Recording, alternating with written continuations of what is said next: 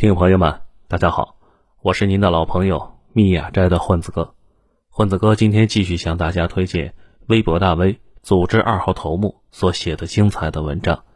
这些文章都发表在他的个人公众号“九编”以及头条号“九编 Pro”，欢迎大家去关注。今天我们分享的文章的题目是：懂了日本年轻人为啥躺那么平，可能就懂了我们的现状。发表时间：二零二一年六月四日。我一直在说一个事：中国很多问题都在日本那边发生过，或者正在发生。有时候结果不大一样，但很多时候都有很强的借鉴意义。比如房地产、制造业、鸡娃、学区房、汇率等等。都有惊人的借鉴价值。再比如这段时间我们热议的躺平问题，很多人不知道这样下去会发生些什么呢？多简单，日本年轻人都躺了那么多年了，问问他们呗。低欲望青年嘛，成天吃草，不想结婚生子，只想过一天算一天。动漫和游戏事业空前发展，几百万宅男躲在家里不出门，过着诡异而魔幻的生活。那么问题来了，他们为什么这么想不开呢？理解了这个问题，再加上我国的一些特色问题，也就看清楚了接下来的很多事。一般我们说日本是房地产泡沫之后，整个社会就变了，这个说法其实非常廉价。毕竟又不是只有日本爆过泡沫，泡沫暴露的国家多了去了，只要是资本主义国家就躲不掉。而日本自己之前也经历过大萧条，为什么只有这次躺得那么直呢？说白了，日本在泡沫破裂前已经得了病。这个病没治好，泡沫破裂之后病情加重，一直持续到现在。泡沫破裂只是表象，那么下面这个问题接着就是：他们到底得了什么病呢？其实，如果大家去日本待几个月，就能有种感受。日本这个国家整体跟个北方传统县城似的，每个人都过着一眼看到头的生活。乍一说，大家可能感受不太明显。我说几个特点，一起看看到底是不是。县城里很少有人雄心勃勃要干出一番大事业，大家都知道自己这辈子大概率是什么样了。县城的公务员大概知道自己会升到什么位置就上不去了，做买卖的也知道自己的产业规模上限在哪里。在县城里面的大项目是被几个家族控制的，其他人呢就别想了，跟你们没啥关系。政商一家，其他人都是外人。县城里最好的跨越阶层的方式是结婚。最大的捷径是入赘，日本政坛一堆明星就是政坛大佬的赘婿。县城里面的人对自己往往不抱什么希望，却对孩子希望很大，野心非常野。不过到高中慢慢就认命了。而且县城还是个熟人社会，不管干了些什么，跟你有关系的人都知道了。每隔几年呢，会出现一个新产业，一些人眼尖会去做，过几年新产业就变成了旧产业。其他人进来那就是找死了。比如我们老家县城，大部分行业非常稳定，饭店、超市、购物商场、老年人接物中心、熊孩子活动区域都是非常稳定的。前些年搞快递站，一些人啊跑去做，这不几年的时间过去了，现在的格局也稳定了。对比之下呢，您就能发现，日本其实就是这样一个大县城，每个人的生活基本上从出生那时候就定了一大半了，上高中又定了一部分。读完大学找了工作，基本上就全乎了，这辈子可以看到头了，慢慢熬去吧。每隔几年升一级，到了一定程度就升不上去了，因为还有继承者们，人家又是另外一套游戏规则，跟你完全不相关。我还认识一奇葩，在饭店打杂做学徒，这都十年过去了，还没开始做饭呢。老师傅说，他需要通过打杂来磨砺心性，磨砺好了才能做烧鸟。什么？不知道烧鸟是什么，就是鸡肉烤串、烤鸡胗、烤鸡皮什么的。在日本当学徒十年碰不到案板，那是很正常的。比较奇怪的是，他们认为这个很正常。那为什么日本成这样呢？因为绝大部分产业都进入了稳定状态。是的，产业一旦进入稳定状态，就会变成现成模式，再也不需要英雄，也不需要个人逞能，有完善的流程来保证质量和生产。有严格的上下级关系以及完善的晋升体系，每个人都得在这个体系里面慢慢熬，而且有明显的上限。如果大家还是不理解，那就想想那些大公司，本质都差不多。大公司都是小公司和初创公司发展过来的，在公司还小的时候，当时自然是谁能给公司带来的效益谁牛逼，往往不那么重视流程，以结果为导向，谁能搞定问题谁上。能力强的人可能很快就爬到上面去了。但是随着公司变大，结构变稳，客户挖掘的差不多了，市场格局稳定下来了，这时候就开始把人变成了螺丝钉，打压个性，强调流程，也不再鼓励各种突发奇想。你也别再想着什么通过立奇功来得到晋升了，都慢慢熬资历去吧。其实我国的大部分行业也都是这样，互联网行业差不多用了十年时间，也发展成这样了。现在年轻人进入公司总觉得格格不入，现实跟自己想的有点差距，在很多互联网大厂竟然有了当公务员的感觉了。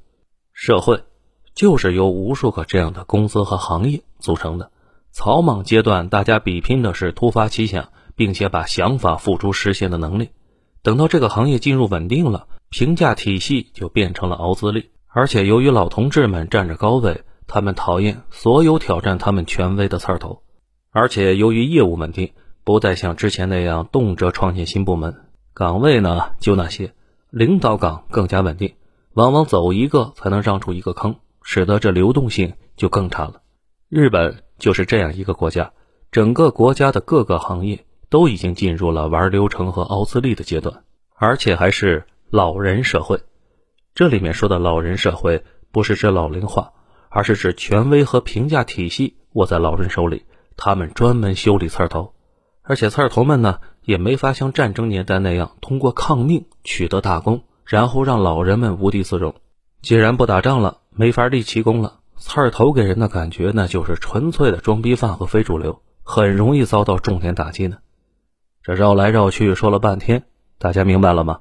县城化的本质就是缺乏新行业，而旧行业都已经进入稳态了，里面的人也都按部就班，没有什么惊喜。每个人都活在流程里面，这就跟游戏里面的非玩家角色似的。为什么大城市比县城更吸引人呢？因为大城市给人一种机会无限的感觉，而我国这些年的快速发展，确实大部分行业都在狂飙猛进。就跟打仗似的，士兵坚持三个月没阵亡，可能就提拔成军官了。如果能打几个大胜仗，立点奇功，说不定就成将军了。有个叫红安的地方，战争年代短短二十来年，出了两百二十三个将军。现在出一个试试，和平年代的将军完全是另外一套评价体系了。现在年轻人们喊躺平，其实大家可能没有注意到。全世界大部分国家的老百姓早就躺了，越是发达国家，大家躺得越挺。只是东亚国家还叠加了自己独特的国情，大家又有了新的躺法。比如日本是个老年社会，年轻人要被老年人压迫，大部分社会资源也都在老人手里，有种独特的丧。中国当初搞计划生育，弄出来一波人口红利，现在快要到还的时候了。而且当初学习美国用房地产拉了一波经济。现在也到了该还的时候了，叠加起来就呈现出了现在的状态。再加上我国人多资源少，一旦一个行业进入稳态，这个行业立刻卷得不成样子了。工人自己竞相压低工资，提高工作时长，慢慢九九六席卷全社会。这也是一种物极必反吧？大家付出了百分之一百二的努力，最后收益不见涨，自然会有人重新选择付出百分之八十的努力。哪怕获得的是百分之八十的收益，把心态放平，活在当下了。这种心态其实出现已经有一段时间了，只是大家最近才注意到。最明显的几个征兆就是九零后一胎生育率非常低，而且有了一胎才会有二胎、三胎。现在一胎低，二胎更低，三胎就不用说了。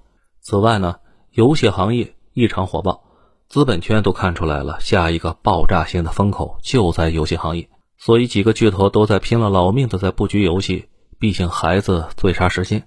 如果不生孩子，有大把大把的时间需要打发，不玩游戏能干什么呢？而且以前的房价不那么高的时候，大家是准备攒钱买房的。现在房价高的一眼望不到边，所以大家反而淡定的把钱都花掉了，甚至欠了不少钱。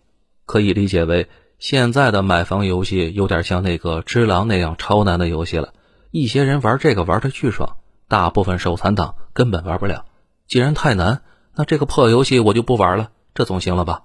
日本那边也有这种情况。大前研一说，年轻的购房者人数是逐年下降的，大部分年轻人对于买车买房几乎没有兴趣，宅文化盛行，一日三餐从简，所以前几年不少人跑去日本投资房产，这几年都消停了，因为确实非常能赚到。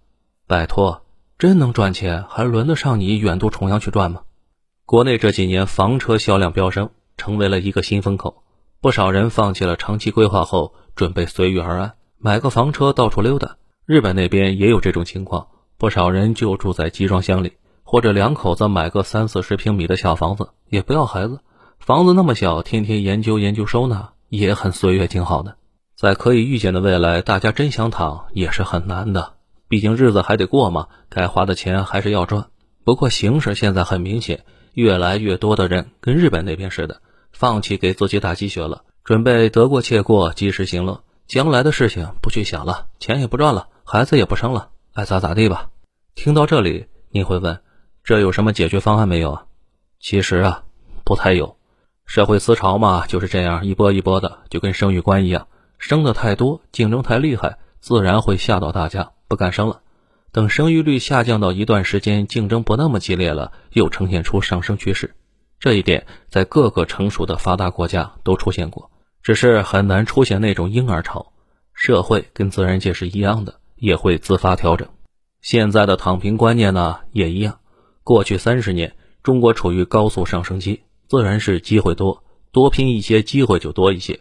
不过这些年，明显大多数行业都进入到了现成状态，格局。都已经形成了，这也是为啥你高考选专业，不管想了解哪个专业，一帮过来人都在劝你别报这个，因为大部分成熟行业都是这样的，少部分人吃肉，大部分人喝汤，来的早的做大哥，来的晚的当小弟，新来的做小弟的小弟，这形成了稳定的格局。大部分人在这个体系里都属于二八定律里的那个八，所以大部分人，自然会劝你别碰了。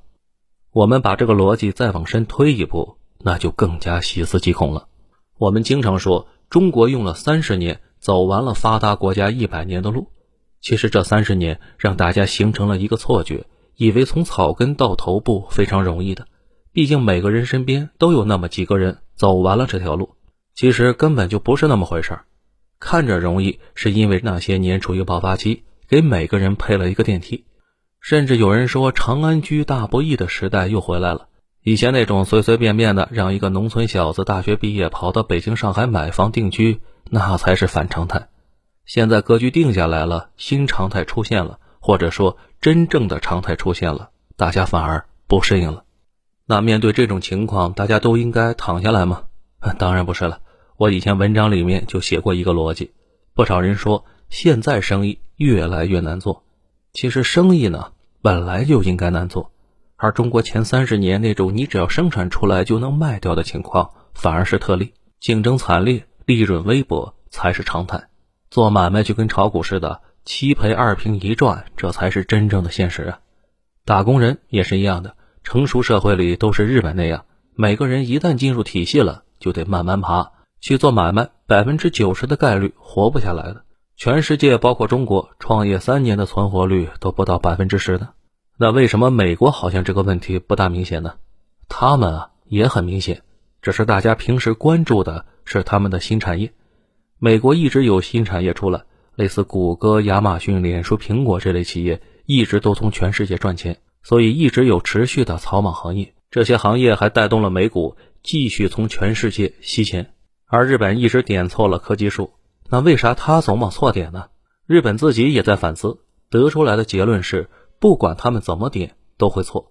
道理呢也不复杂，他们自己国内的市场太小，依赖海外，不管什么技术，单凭他们自己是发展不起来的。一旦什么技术被日本搞定，他们申请了专利，大国立刻就会变轨，毕竟不变轨就等着给日本交专利费了。所以日本搞出啥来都没有人用。日本现在的最核心产业都是三十年前的产业，您看懂了这个，大家现在就懂了我国为什么顶着和美国贸易战的风险一直要爬科技树了吧？如果不爬，很快就成了日本那种状态了，整个国家陷入了死气沉沉。再叠加我们的高房价和低生育率，效果会来得更加猛烈一些。我们自己有巨大的市场，可以避开日本那种研发出来没有人用的窘况。而且现在各个行业的利润摊薄，也逼迫着企业自行突围。国家在行动了，作为个人也应该思考一下这类问题。首先，想躺平也是一种个人选择，想躺那就躺着吧。不过，如果不想躺，工作的时候尽量避开那种深坑专业，尤其一定要掂量好自己适不适合待在稳定的体系里面慢慢熬。如果不适合，那就得及时做出改变，不然生不如死，而且持续很多年。如果需要变换赛道，也不要太害怕。我自己的经历来看。极少人毕业十年后还在从事自己大学的专业，所以也不要太害怕改变。而且从现在的情况来看，未来绝大部分突破都在虚拟行业。这个行业无穷细分，在现实的世界里，你不可能一年用十个手机或者十个笔记本，但是在虚拟世界里，你却可以一年玩二十个游戏，看三十本网文，看上千个视频，消费是无穷的。而且人类整体的趋势是在虚拟世界投入的时间会越来越长。这些行业尽管竞争激烈，但都不是那种老人行业，你也可以天高任鸟飞。大家也都可以思考一下了。好了，文章到这里就结束了。感谢组织二号头目，我是您的老朋友密雅斋的混子哥。喜欢九编精彩文章的以及混子哥音频节目的朋友们，如果您发现哪期节目找不到了，有可能是因为平台原因给下架了，您可以去搜索“密雅斋的混子哥”同名公众号以及同名的头条号，我会把一些下架的内容更新到上面去。谢谢大家一直的鼓励和支持，我们下期节目再会。